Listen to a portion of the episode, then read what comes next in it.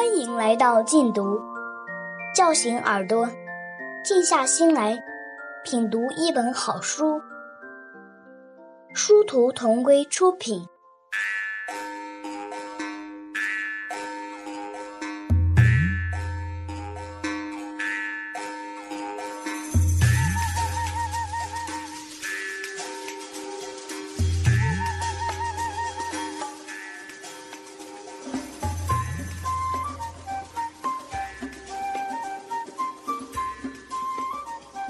额尔古纳河右岸，作者迟子建，朗读者一二。玛利亚说：“昆德原来是一个英气勃勃的人。有一年，他到阿巴河边的集市上交换猎品，爱上了一个蒙族姑娘。可他的父亲不同意，因为他的父亲和我的祖父已经为他和伊芙琳定下了婚事。”昆德迫不得已娶了伊芙琳后，整天灰心丧气的。伊芙琳最看不起精神萎靡的男人，他常常数落昆德，把他说的一无是处。昆德的父亲很反感，有一次就对伊芙琳说：“我要是知道你这么对待昆德，我不如让他退了婚，把满族姑娘娶回来。”伊芙琳这才明白。昆德为什么在他面前总是没精打采的？性情好强的伊芙琳气坏了，一怒之下跑回我们屋里了，发誓再不回到昆德那里。那时他已怀有身孕，昆德受父亲的指令，几次来请他回去，都被他骂了回去。伊芙琳生下了金德后，想到孩子不能没有父亲，才接受了昆德。不过，他提出得让他到我们乌里楞来。到了我们乌里楞的昆德，从此过着低眉顺眼的日子。伊芙琳稍有不快，就会拿他出气。昆德为着金德，一直忍气吞声着。但是谁也没有想到，伊芙琳为了惩罚昆德，从来不和他睡在一起。玛利亚说，有一次昆德和哈谢出去打猎，昆德喝多了酒，哭着告诉哈谢。说他活得根本就不像个男人。自从来到我们屋里了，伊芙琳没有接受过一次他的求欢，说是为他生下一个孽种已经足够了。玛利亚觉得伊芙琳这样做太过分，就私下劝慰了他几句。谁知伊芙琳大发雷霆，他说他伊芙琳永远不跟不喜欢他的人睡觉。他一想到在暗夜中。昆德可能会把他当做别人，就觉得恶心。玛利亚说：“昆德年轻的时候，就像一棵碧绿的、枝叶浓郁的青草，到了伊芙琳手里，经过他天长日久的搓揉，已经成了一棵干枯的草了。”我这才明白，伊芙琳为什么常会对别人的幸福和真情，流露出那样的嫉妒和鄙视。我同情昆德，但也同情伊芙琳。因为他们跟尼都萨满和达玛拉一样，都是为爱而受苦的人。我跟拉吉达说，既然伊芙琳有难言之隐，尼都萨满和伊万又确实很孤独，那么大家还是像过去一样，坐在一起吃饭吧。拉吉达对我说：“你让孤独的人和欢乐的人坐在一起，他们会觉得更加的孤独，还不如让他们单独待着，那样还有美好的回忆陪伴着他们。”因为在这个世界上，再也没有女人能像纳杰神卡和达玛拉那样，牢牢地占据伊万和尼都萨满的心。至于伊芙琳，既然她嫌恶昆德，而他们又必须生活在一起，消除他们之间隔阂的唯一办法，就是让他们更多的待在一块儿。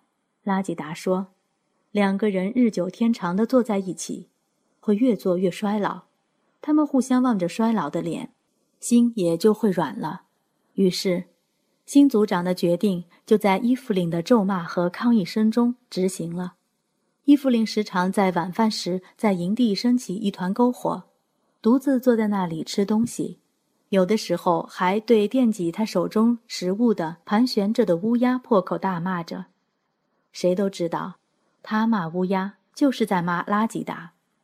拉吉达并不在意，他说时间久了。伊芙琳觉得这样做是没趣的，也就会和坤的、金的坐在一起了。果然，雪花到来的时候，伊芙琳不再在营地生篝火了，她开始学会在自己的西楞柱里围着火塘吃饭。不过，她对拉吉达仍然心怀不满，老是挑剔他，不是说分配给他家的肉量少了，就是说肉里的骨头太多了。拉吉达也不分辨什么。下次分配猎物的时候，他就把伊芙琳叫去，让他先挑。开始时，伊芙琳总是理直气壮地拿最好的部位的肉。几次之后，他发现拉吉达总是把最次的肉留给自己，就不好意思了。从此不再挑肥拣瘦的。那年的夏天到冬天，图卢科夫一直没有来我们的营地，我们的面粉已经短缺了。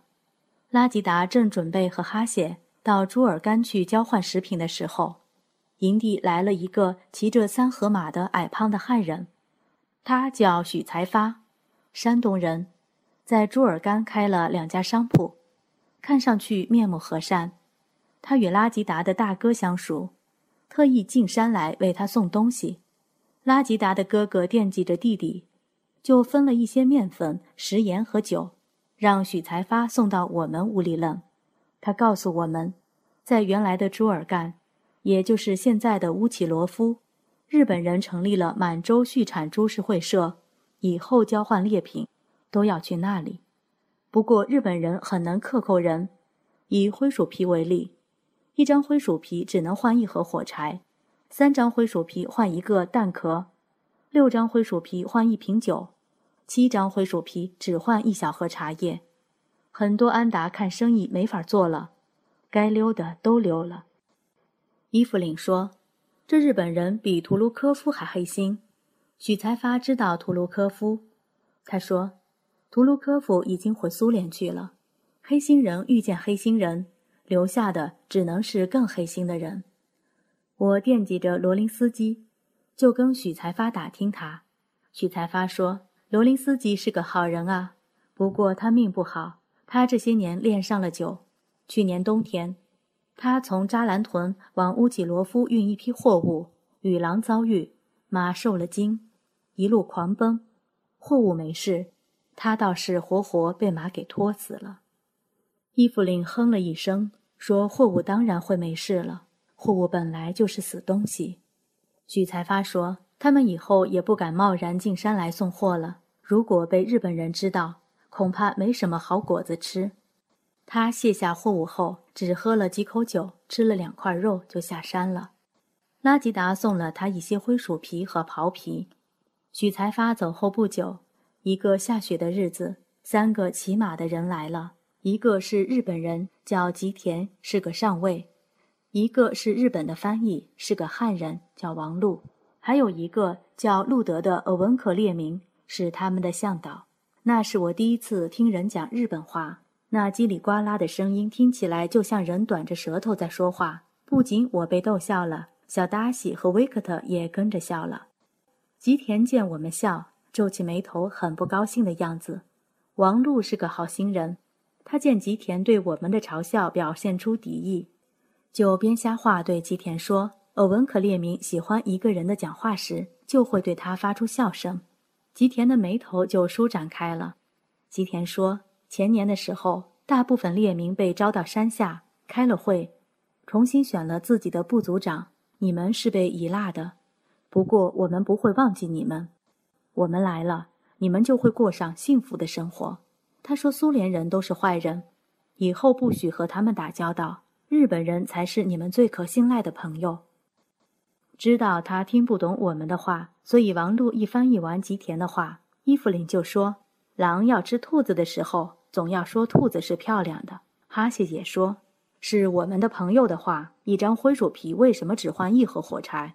罗林斯基起码能给我们五盒。”拉吉达说：“这些日本人带来的看来只是锅，他们等着我们的肉下锅呢。”鲁尼说：“他们的舌头那么短。”我看吃肉也不那么容易。鲁尼的话让大家笑起来，但一直垂着头的伊万却没有笑。他失神地看着自己的那双大手，就像看着两个生锈的铁锯，一脸的茫然。吉田见翻译和向导跟着笑了，以为是在赞同他的话，也就跟着笑，并向大家竖起大拇指。我们被召集到一起听吉田讲话的时候，尼都萨满没有来。当吉田问王璐：“这个乌力楞还有什么人没到场的时候，尼都萨满进来了。他手持神鼓，披挂着神衣，穿着神裙，没戴神帽，任那么稀疏斑白的头发披散着。他那怪异的样子把吉田吓得打了个哆嗦。他后退了一步。张口结舌地指着尼都萨满问王禄：“他是什么人？”王禄说：“他是萨满，就是神。”吉田问：“神是做什么的？”我告诉他：“神能让河流干涸，也能让枯水横流，能让山林张袍遍地，也能让野兽绝迹。”但王璐翻译过去的却是：“神是为人治病的。”吉田的眼睛亮了，他说。那他就是医生了，王璐说是，吉田就撩起裤管，指着他腿上一道刚被树枝划出的血痕，问尼都萨满：“你能让这伤痕立刻消失吗？”王璐面露惊慌之色，但尼都萨满却很平静。他让王璐告诉吉田，如果他想让自己的伤口消失，那得以他骑的那匹马做牺牲品。他说这话的时候。一改平日的疯癫和消沉之气，那么的镇定自若。吉田以为尼都萨满要杀他的马，他火了，说那匹马是战马，是从上百匹马中挑选出来的，是他的好伙伴，绝不能杀的。尼都萨满说：“如果你想让战马存活，就不会看到伤口结痂的情景。而且，他说他尼都萨满让战马死去，不会用刀。”而是用舞蹈结束他的性命。吉田笑了，他根本不相信尼都萨满有这样的神力，所以他痛快地说：“如果尼都萨满果真能用舞蹈让他的伤口消失得无影无踪，他愿意献上自己的战马。但如果他失败了，尼都萨满要当众烧了自己的法衣法器，跪在他面前，求他原谅。”当王璐把这番话翻译完的时候。西冷柱里一派死寂，那时正是黄昏时分，太阳半落不落的。尼都萨满说：“要等黑夜来临了，才能开始跳绳。”吉田意味深长地说：“你要等来的一定是你的黑夜。”王璐翻译完这句话后，对尼都萨满说：“要不就不跳了，就说今天体力不行，改日再跳。”尼都萨满叹了口气，对王璐说：“我要让他知道。”我是会带来一个黑夜的，但那个黑夜不是我的，而是他的。黑夜降临了，尼都萨满敲起了神鼓，开始跳舞了。我们蜷缩在西楞柱的四周，为他担忧着。自从驯鹿的瘟疫事件发生后，我们对他的法力都产生了怀疑。他时而仰天大笑着，时而低头沉吟。当他靠近火塘时，我看到了他腰间吊着的烟口袋。那是母亲为他缝制的，他不像平日看上去那么老迈，他的腰奇迹般的直起来了，他使神鼓发出激越的鼓点，他的双足也是那么的轻灵。我很难相信一个人在舞蹈中会变成另外一种姿态，他看上去是那么的充满活力，就像我年幼时看见到的尼都萨满。那时我正怀着安道尔，还不到临产的日子。但我心惊肉跳地看尼都萨满跳了一阵神后，开始觉得肚子一阵一阵的绞痛，我的手心和额头频频出汗。我把手伸向拉吉达，他以为那汗是被吓出来的，就在我的耳朵旁悄悄吻了一下，安抚我。就这样，我忍着剧痛看完了尼都萨满跳绳。我怎么也没有想到，与母亲在鲁尼婚礼上的舞蹈一样，那也是尼都萨满的最后一次舞蹈。舞蹈停止的时候，吉田凑近火塘，把他的腿撩起。这时，我们听到了他发出的怪叫声，因为他腿上的伤痕真的不见了。那伤痕刚才还像一朵鲜艳的花，可如今它却凋零在尼都萨满制造的风中。我们跟在尼都萨满身后，走出西楞柱去看马，在星光映照的雪地上，在营地的松林中。我们只看到两匹矗立的马，吉田的那匹战马已经倒在地上，没有一丝气息。这匹战马让我想起我开始有记忆的那个时刻，倒在夏日营地的那只灰色的驯鹿仔。吉田抚摸着那匹死去的、身上没有一道伤痕的战马，冲尼都萨满叽里哇啦的大叫着。王璐说：“吉田说的是神人，神人，我们需要你，神人，神人，你跟着我走，为日本效力吧。”尼都萨满咳嗽了几声，反身离开我们。他的腰又佝偻起来了，他边走边扔着东西，先是鼓槌，然后是绳鼓，接着是绳衣、绳裙，绳衣上缀着许多金属的图腾，所以它们落在雪地上的时候，发出擦擦的声响。除了尼浩，我们都围聚在死去的战马身边，就像守着一块从天而降的巨石，呆呆地看着尼都萨满的背影，谁也没有起身。我们看着他在前面扔东西，而尼浩慢慢的跟在他身后捡拾着。尼都萨满扔一件，他就拾起一件。当他的身体上已没有一件法器和绳衣的时候，他倒在了地上。就在那个夜晚，因为来不及搭建一座专为生产的亚塔珠，我来到尼都萨满的西楞柱里，生下了安道尔。我知道。尼都萨满走了，可我们的马鲁神还在。神会帮我度过早产的难关的。我没有让伊芙琳留在身边。在尼都萨满住过的希楞柱里，我觉得光明和勇气就像我的双腿一样支撑着我。当安道尔啼哭着来到这个冰雪世界时，我从希楞柱的尖顶看见了一颗很亮的、发出蓝光的星星。我相信。那就是尼都萨满发出的光芒。吉田离开我们营地了，他骑着战马来，返回时却是徒步。他把另外两匹马送给了我们。他无精打采的，就像一个拥有锐利武器的人与一个赤手空拳的人格斗，却吃了败仗，满怀沮丧。达西喜欢这两匹马，他成了他们的主人。那个冬天。他每天都要把马放在向阳的山坡上，让他们能够吃到枯草。背阴山坡的草都被厚厚的积雪掩埋了，因为昆德以前换来的一匹瘦马没有养活。伊芙琳对马是最反感的。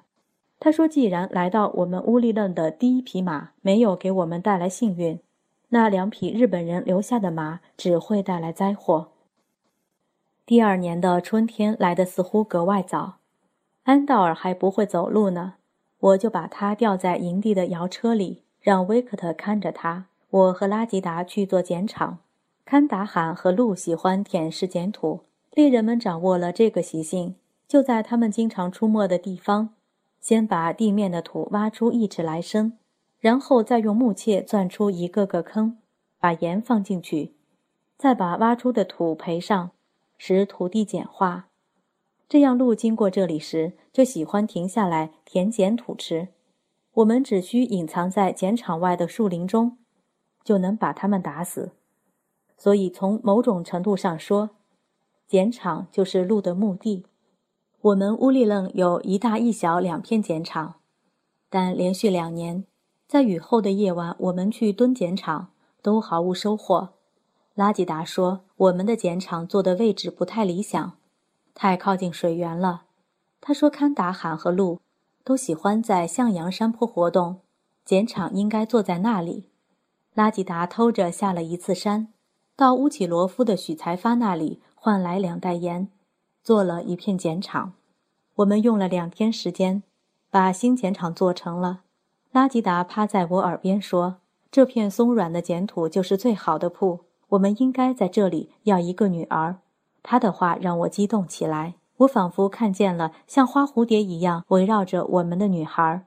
我说：“这真是个好主意。”春日的阳光是那么和煦，它们照耀着新碱场，那丝丝白光就像入了土的盐发出的芽，鲜润明媚。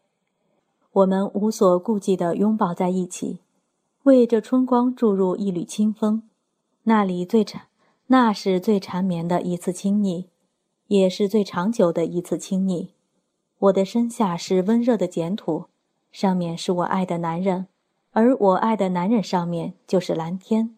在那个动人的缠绵的过程中，我一直看着天上的云，有一片白云，连绵在一起，由东向西飘荡着，看上去就像一条天河。而我的身下，也流淌着一条河流，那是女人生下独有的一条暗河，它只为所爱的男人永流。夏日来临的时候，有一天清晨起来，我去给驯鹿挤奶，突然晕倒在地。等我醒来的时候，拉吉达笑眯眯地看着我，温存地说：“那块新碱厂真是不错，看来你的肚子已经守到了一只小梅花鹿了。”我想了起来，在怀安道尔的时候，我也曾晕倒在地。那次拉吉达被吓坏了。就在我们给驯鹿聚容的时候，营地来了三个人，其中的两个是我们的熟人，向导路德，翻译王路。另外一个也是日本人，不过他不是吉田，而是铃木秀男。他又矮又瘦，留着八字胡，穿着军服，背着枪，一到营地就要酒要肉。酒肉落肚后，又让我们给他唱歌跳舞，很嚣张。王璐说，日本人在乌起罗夫的东部成立了关东军西陵训练营，也就是后来人们所说的东大营。铃木秀男这次来。就是召集男列民下山接受训练的，凡是十四岁以上的男人都必须接受训练。拉吉达说：“我们是山上的列民，为什么要下山呢？”王璐说：“反正下山也就一个来月，现在是日本人的天下，违抗他们只能自讨苦吃，不如跟着下山去摆摆样子，喊喊号子，练练枪法，全当是去逛风景。”拉吉达说。那不是让我们充军吗？我们就是充军的话，也不能做日本人的兵啊。王璐说：“这哪是充军呀，就是受训，又不打仗，很快就会回来。”拉吉达叹了口气，说：“真要充军的话，我们就当海兰察那样的兵。”海兰察的故事，我还是听父亲讲的。海兰察是鄂温克人，他幼年丧父，母亲早逝。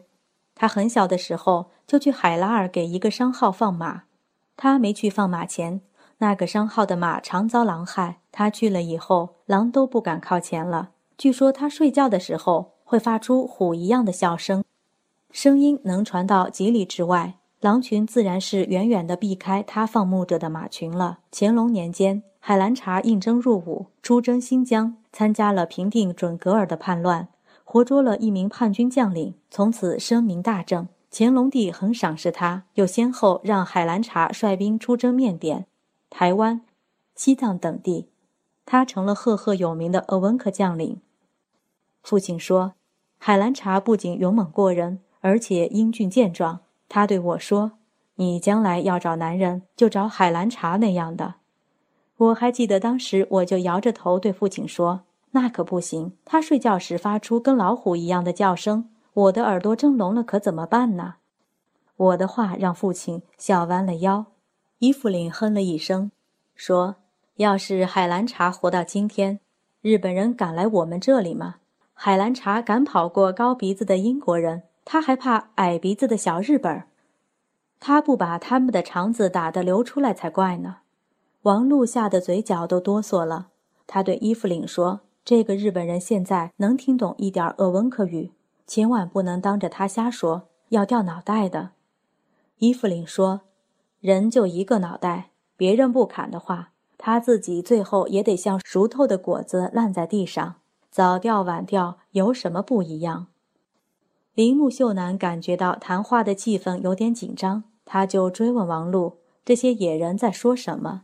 他不像吉田管我们叫山民。他称我们为野人。王璐告诉他，野人们在说下山受训是好事情，他们很愿意跟着去呀。铃木秀男狐疑地指着伊芙琳说：“那为什么这个女人看上去不高兴？”王璐随机应变地说：“这个女人嫌受训的都是男人。他说山上的女人跟男人一样强壮，为什么不让女人去？”铃木秀男笑了，他连连说着：“这个女人好呀，这个女人好。”他的鼻子要是不歪就更好了。当王璐把这话完整的翻译完时，大家都笑了，伊芙琳也笑了。伊芙琳说：“你告诉他，我要是鼻子不歪，他就不会在山中看见我了，我就当皇后去了。”说完，他叹了一口气，扫了一眼昆德和金德，说：“我乐得他们离开，让我清静清静。他们要是在兵营里把骨头锤炼硬了，也算我伊芙琳有福气。”伊芙琳愿意昆德和金德离开他，玛利亚可就不一样了。她的儿子达西那时刚好到了受训的年龄，可她舍得她的男人哈谢下山，却舍不得达西。一想到达西可能要出去吃苦，玛利亚就忍不住落泪。铃木秀男指着玛利亚问王璐：“这个女人为什么哭了？”王璐说：“这个女人一高兴了就哭，她是想自己的儿子真有福。”年龄正好是十四岁，要不就不能去受训了，不受训就成不了男子汉了。铃木秀男赞叹着说：“这个乌里愣的女人都很了不起。”说完，他把目光放在倪浩身上，倪浩就像一盏灯，而铃木秀男的目光像飞蛾，总是抑制不住的往他身上扑。倪浩长大了，她已被鲁尼滋润成一个丰腴的女人，她怀孕了。和鲁尼正处在最热烈、最缠绵的时候，所以他也不舍得鲁尼下山。他很聪明，当他发现铃木秀男频频看着他时，就把胳膊搭在鲁尼肩头。他是在用这亲昵的举动告诉那个日本人，他爱的是他倚靠着的这个男人。男人们集合起来到乌起罗夫受训去了。我们送他们离开营地的时候。见林中飞舞着许多白色的蝴蝶，虽然阳光灿烂，但感觉被白蝴蝶笼罩的他们，是走在雪中。一般来说，夏季白蝴蝶多，冬季的雪就会大。我还记得拉吉达伸出手捉了一只蝴蝶，回过头对我说：“送你一朵雪花吧。”他笑着撒开手，那只白蝴蝶果然翩翩朝我飞来。让送行的女人们发出快乐的笑声。感谢收听，下期节目见。